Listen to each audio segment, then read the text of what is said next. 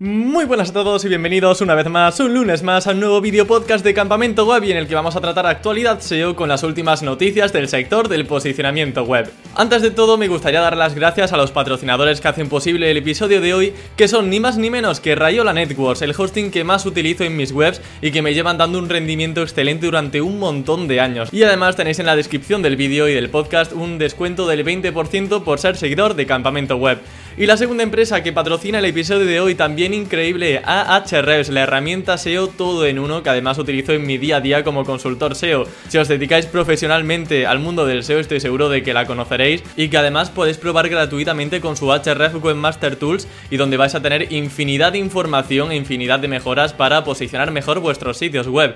Os dejo también el enlace en la descripción del vídeo y del podcast. Y si eres oyente del podcast, recordarte que en el canal de YouTube de Campamento Web tenéis subido el truco que os prometí para indexar vuestras URLs rápido en Google con WordPress. No lo he subido al podcast porque necesitaréis ver mi pantalla para seguir mis pasos fácilmente, pero si accedéis al canal de YouTube de Campamento Web, como digo, vais a tenerlo ahí entre los últimos vídeos subidos. Dicho esto, hoy como siempre vamos a repasar los mejores contenidos SEO de las últimas semanas, así que no te muevas y ponte cómodo porque aquí comienza Campamento Web.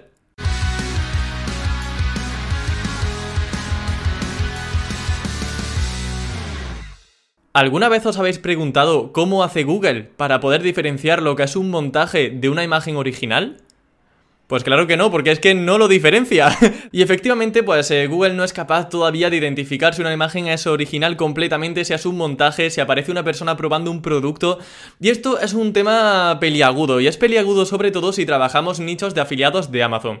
Ya llevo tiempo recordando en actualidad SEO que existe un update, una actualización que se llama Product Review Update, que actualmente solo ha salido en Estados Unidos, pero que se va a lanzar probablemente en un futuro en España, y que uno de esos factores es que tengamos imágenes originales donde salgamos probando un producto, porque Google quiere cargarse esos sitios que tienen imágenes duplicadas, copiadas de otros sitios y que no aportan pruebas de que realmente han probado el producto y que ofrecen una review, una comparativa fidedigna y creíble. Sin embargo, encontramos aquí ahora una contradicción, porque contra todo pronóstico, lo que estamos leyendo en las guidelines de Google para afiliados no concuerdan con lo que está diciendo John Muller de que aunque ellos lo exijan, no son capaces de detectarlo.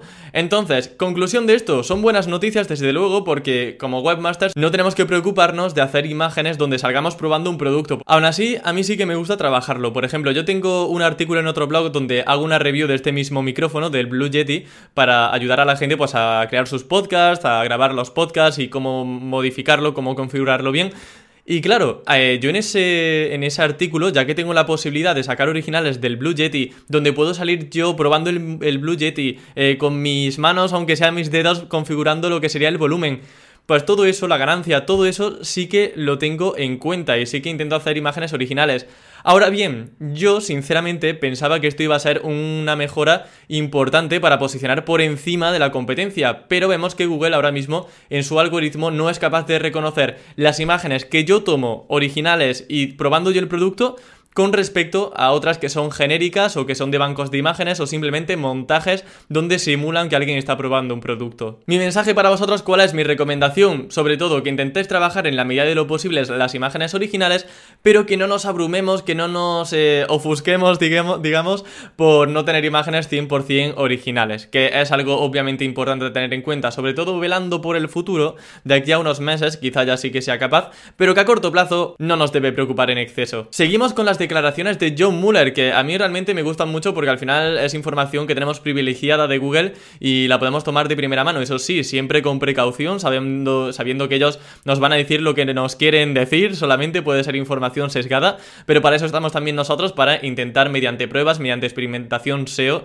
sacar también nuestras propias conclusiones. Bueno, el siguiente mensaje de John Muller tiene que ver con link building, que es un tema que a todo el mundo nos apasiona, estamos todos como locos intentando aumentar la autoridad de nuestra página web. ¿Qué ha dicho Muller en este caso? Bueno, ha comentado que cuando ellos detectan o ven que hay un posible enlace pagado, ¿vale? Que aquí entran en juego multitud de factores para ver si un enlace ha sido pagado o si es natural. Aquí pues el algoritmo ya sabrá lo que hace para detectar una cosa u otra. Pero lo curioso aquí es que dicen que puede haber un término medio. Es decir, cuando ellos detectan un posible enlace de pago, un posible enlace pagado, un post patrocinado, una reseña pagada, no indican que tiene que ser un 0 o un 100. Puede ser un 50.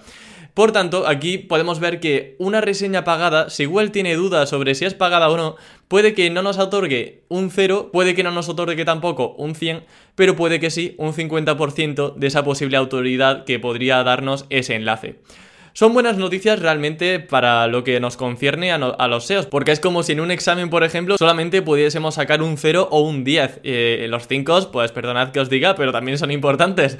Así que en este caso, pues que tengamos la tranquilidad, entre comillas, de que si una reseña está lo suficientemente bien camuflada y aún así Google eh, tiene dudas de si es eh, de pago o no, podría que nos aporte aún así un poquito de autoridad. Entonces que no es todo o nada, hay un término medio. Y siguiendo con link building hay una declaración que creo que os va a impactar incluso más, en la que nos dice que Google no tiene en cuenta la autoridad a nivel de dominio, solamente a nivel de URL. Es decir, que a la hora de medir la posible autoridad de una página web, más que en la autoridad de dominio, deberíamos fijarnos en la autoridad de esa URL en concreto. Esto pues tiene un cierta verdad y cierta mentira, y os explico. Al final el domain rating, lo que conocemos como autoridad de dominio, parte del número de enlaces y la calidad de esos enlaces, como todos sabemos. ¿Qué sucede? Pues que si una página de inicio ha recibido muchos enlaces, pues claro, la autoridad de esa URL de la página de inicio es muy alta. Así que puede que la autoridad a nivel de dominio no sea. no la tengan en cuenta, pero claro, es que la, la página de inicio de por sí es otra URL más. Y que cuanta más autoridad tenga esa página de inicio, ese dominio, digamos, pues más autoridad posible nos va a poder traspasar a un posible artículo, donde haya un enlace hacia nuestra página. Por eso también se habla mucho de que es importante dónde va a aparecer nuestro enlace en la página web, porque no es lo mismo que nos enlacen en, una, en un artículo que aparece en la página de inicio que en un artículo que no aparece ni siquiera enlazado en una categoría de la página web, porque ese artículo va a estar perdido por todas partes y su autoridad a nivel de URL va a ser muy bajo. Sin embargo, si se enlaza desde la página de inicio, que a su vez acumula mucha autoridad, pues ahí ya sí vamos a poder tener opción de conseguir mucha más autoridad. Entonces, a la hora de contratar un enlace patrocinado, yo siempre, siempre, siempre miro otros enlaces patrocinados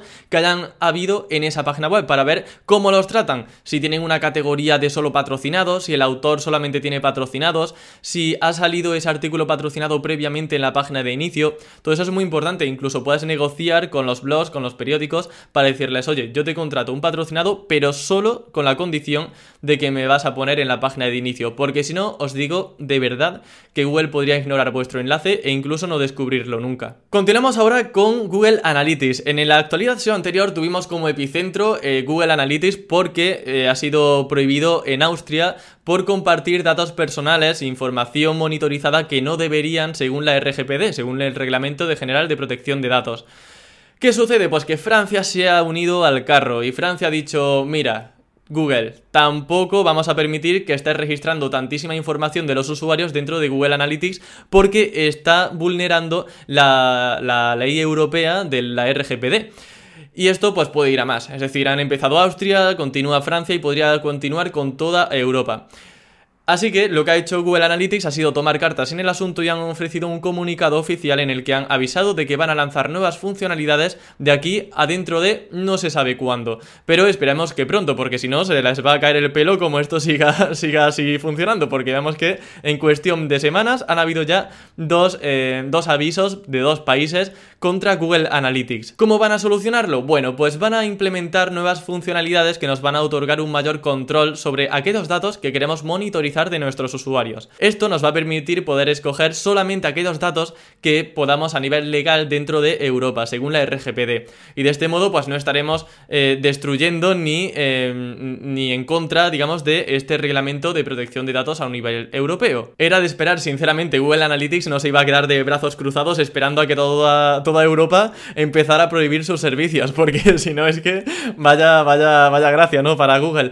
Mm, lo que sí, aquí en España todavía no ha habido ningún aviso para Google Analytics, así que podemos seguir utilizándolo con normalidad y no tenemos siquiera que esperar a esas nuevas funcionalidades. Si en un futuro pasa, pues os aviso en una actualidad SEO, pero por el momento podemos utilizarlo todo con normalidad. Y en Latinoamérica, pues también. Pasamos de denuncias a penalizaciones, y es que bueno, resulta que ahora en Google Discover te pueden penalizar manualmente. Y sí, tal como lo escuchas, a mí ya me gustaría tener siquiera la opción a que me penalizaran.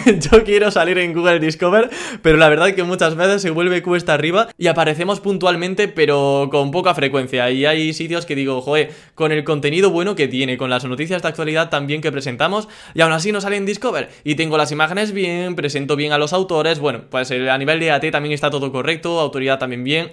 Bueno, hay algunos casos que son, bueno, mm, injustificables, yo creo, que no aparezcan en Discover, pero bueno, eh, tenemos que atenernos a las normas de Google.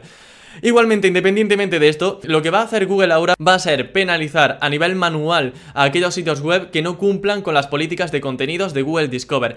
Principalmente, y casi que exclusivamente, porque no hay mucho más por donde rascar para una posible penalización, son aquellos sitios donde ofrezcan un titular engañoso y que prometan una cosa que luego en el contenido no se respeta. O incluso pues contenido que pueda llegar a ser engañoso, que pueda vulnerar derechos, que pueda eh, comprometer la, seguridad de la persona que tenga malware, por ejemplo. Todo esto también se va a tener en cuenta, aunque ya os digo, estoy casi seguro al 99,9% que van a ser casos de clickbait que sean engañosos. También os digo una cosa, eh, el tema de que salgamos en Discover es que depende de Google, por tanto, nos están penalizando por algo que ellos han decidido. Esto es como que nos pongan una multa por el mero hecho de existir. Yo al menos es como lo veo. Pero bueno, sí que es cierto que al menos así van a tener un mejor control sobre qué sitios deben poner en esta plataforma para no llenarlo todo de clickbait malo. Otra noticia que también es importante es que Search Console ha abierto su API pública a todo el mundo y podemos utilizarla para monitorizar, por ejemplo, el estado de indexación de nuestras URLs. Hay una mala noticia y es que solamente permiten 2000 consultas al día. Pero hay un truquito que sí que podemos utilizar, un truco SEO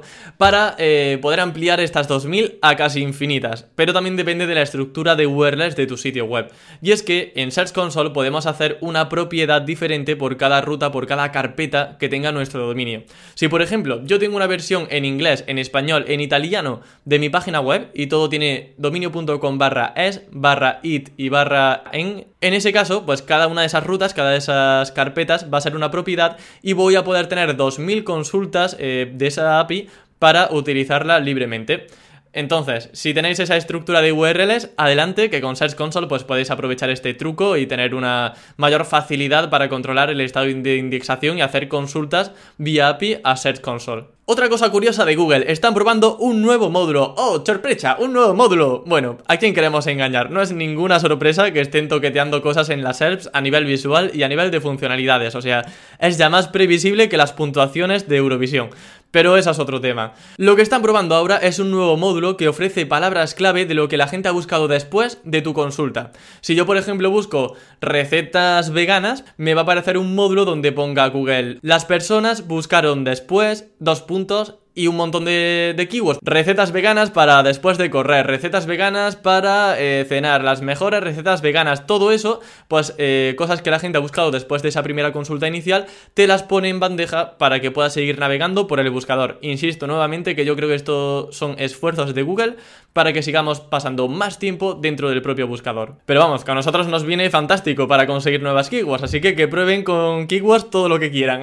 que ahí estaremos nosotros para rascar y racanear alguna otra. Y pasamos a YouTube, que viene cargado de novedades y voy a intentar ser rápido para no explayarme demasiado en este aspecto y vamos a ver de forma resumida las novedades que van a venir en YouTube en los próximos meses, porque la Chief Product Officer, Neil Moan, ha revelado el roadmap de 2022 para YouTube. Esto significa que sabemos cuáles van a ser los siguientes pasos de la plataforma a cualquier nivel, tanto de monetización como de funcionalidades. Así que vamos a repasarlas. Empezamos con la monetización, con el tema del dinerito, que sé que os gusta mucho. Así que, ¿qué cosas vamos a poder hacer en YouTube en un futuro para ganar más dinero? La primera opción es monetizar los YouTube Shorts mediante Shop mediante shopping, mediante productos, es decir, vender enlazando hacia una tienda online, tal y como sucede también, por ejemplo, en algunos carruseles con productos que se ven dentro de, del propio YouTube. También si seguís Twitch, sabéis que cuando alguien se suscribe a un canal eh, pagando o bien con la suscripción de Amazon Prime, luego ese streamer puede regalarle suscriptores a otro, a otro canal, a otro streamer,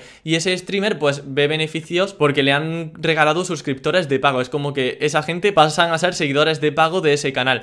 Pues en YouTube podría pasar lo mismo, los que son miembros de pago de un canal podrían ser regalados, digamos, a otro canal para que ese youtuber se vea beneficiado a nivel económico. Esto también es una buena noticia porque imaginaros que un youtuber grande ve nuestro contenido y le gusta. Dice, vale, eh, voy a donarle o voy a regalarle una cantidad de mis miembros de pago a este canal y así pues le apoyo económicamente. No obstante, en principio todo esto va a estar solo en poquitos canales de prueba para ver cómo funciona y cómo rinde. Y como os dije en la actualidad SEO anterior, también van a probar con NFTs, donde tú vas a poder vender la propiedad de tu vídeo. Y gente que sea muy seguidora de tu canal, pues tendrá la posibilidad de ser la propietaria a nivel de derechos de ese vídeo. Entre las próximas características y funcionalidades que vamos a ver en YouTube en un futuro, encontramos la posibilidad de editar más y mejor los remixes o los clips que extraemos de un vídeo de otra persona en YouTube. Siguiendo con los shorts, vamos a poder responder comentarios con un vídeo. Y esto es algo que en TikTok lleva utilizándose muchísimo, es lo que se conoce como reacción en vídeo, respuesta en vídeo a un comentario y va a ser súper útil para generar contenidos a raíz de las preguntas de nuestros usuarios. Si alguien me pregunta, oye Emilio, ¿cómo hago SEO? Pues yo puedo darle a responder a ese comentario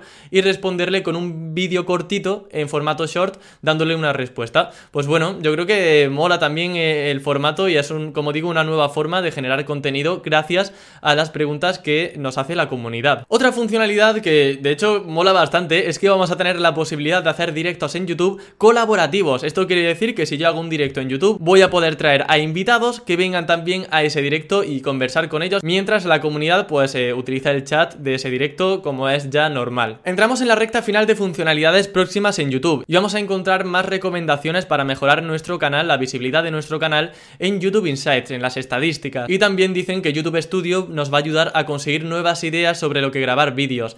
Esto me recuerda mucho a una herramienta que ya mencioné hace meses dentro de otra actualidad SEO que se llama YouTube Search Insights y que todavía no está operativo pero que nos va a permitir ver un montón de ideas de palabras clave que son populares en YouTube y de este modo pues tener keywords eh, populares que se hacen dentro de la propia plataforma y no tener que guiarnos pues por eh, volúmenes de búsqueda que se hacen solo en Google y que no tienen por qué asemejarse a lo que se busca en YouTube. Es decir, tener una propia herramienta de palabras clave dentro de YouTube es algo que seguramente veamos en próximas semanas, quizá meses, pero vamos, que este año yo creo que eh, lo tendremos seguro. Finalmente tienen muy presente el metaverso y dicen que están preparándose para ofrecer experiencias inmersivas únicas y han comentado que al menos al comienzo estos eh, acercamientos al metaverso van a estar principalmente relacionados con el mundo de los videojuegos. Finalizamos ahora con las dos herramientas del mes, que en este caso van a ser dos extensiones gratuitas de SEO para Google Chrome y que yo de hecho llevo teniendo durante años y no me las quito por nada del mundo. La primera es Siri Robots. Siri Robots es una extensión que nos va a permitir ver el estado del meta robot de la URL en la que estamos.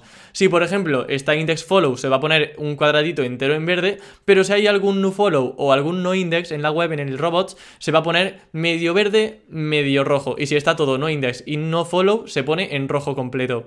De esta forma cuando entramos en una URL podemos saber fácilmente si ese meta robot tiene el index, el follow, si no está permitiendo la indexación, si no está permitiendo seguir los enlaces y bueno, pues fácilmente ver ese aspecto técnico de una URL. Y la siguiente extensión es Color Pick Eyedropper, que es una extensión, como digo, de Google Chrome que nos va a permitir seleccionar cualquier color que estemos viendo en pantalla. Si estáis viendo una imagen, un logo, una página web y queréis copiar un color exacto de cualquier píxel que veáis en la pantalla, con esta extensión podéis arrastrar el ratón, pinchar en ese píxel de la pantalla y os va a decir cuál es el color hexadecimal correspondiente a esa imagen o a eso que estáis viendo en pantalla.